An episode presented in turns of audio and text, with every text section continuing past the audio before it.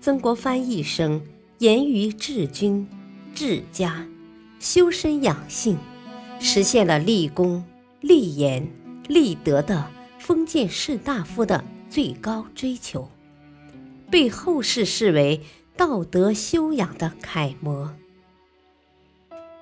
欢迎收听《新建》，曾国藩点评古典名著，播讲汉乐。第一章第二节，曾国藩读《道德经》。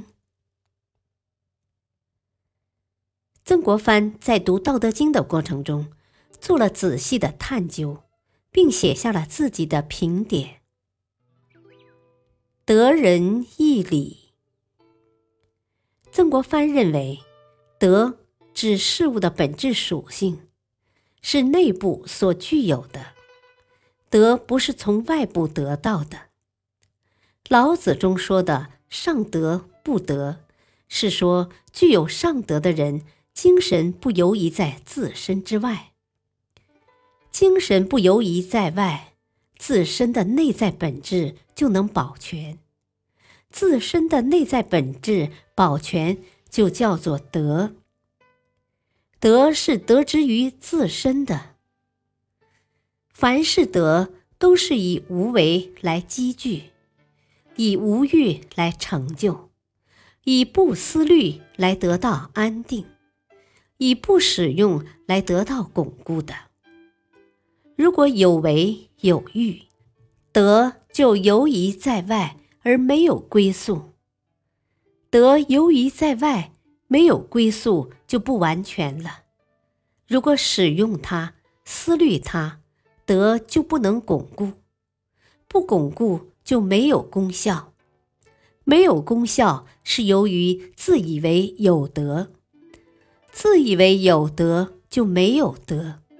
不自以为有德，就保有了德，所以颇为赏识老子说的：“上德是无为，而又是无所为的。”这就是推崇无为、无私作为虚的原因，是说人的心意不受任何制约。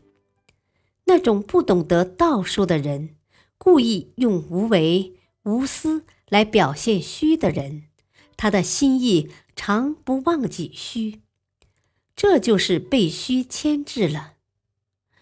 所谓虚，是说他的心意不被任何东西牵制。如今被虚牵制，就不是虚。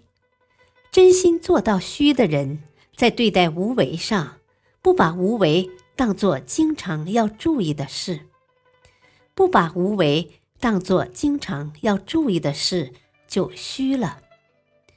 虚了，德就充实了；德充实了，就叫上德。所以颇为赏识老子说的：“上德是无为而又是无所为的。”曾国藩认为，人是说内心自然而然的爱人。是说喜欢别人得到幸福，而不喜欢别人遭到祸害，是出自内心抑制不住的感情，并不是为了求得别人的报答。所以颇为赏识老子所说的“上人有所表现，不是为了表现而表现的”，并评之，义是指君臣上下的关系。父子贵贱的差别，知心朋友的交接，亲疏内外的分别，臣子侍奉君主适度，下边依恋上边适度，儿子侍候父亲适度，卑贱敬奉尊贵适度，知心朋友互相帮助适度，亲近的人为内，疏远的人为外。适度。所谓义，就是说处理各种人际关系很适宜，适宜的才去做。所以颇为赏识老子所说的最高的义，表现出来是为了表现而表现的。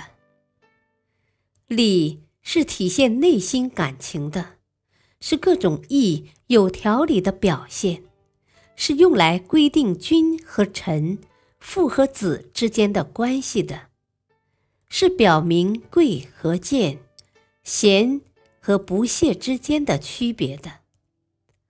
内心怀着某种感情而不能表达，所以用急屈、卑拜。等动作来表达心意，心里着实有所爱慕，人家不了解，所以用美好动听的言辞来加以申述。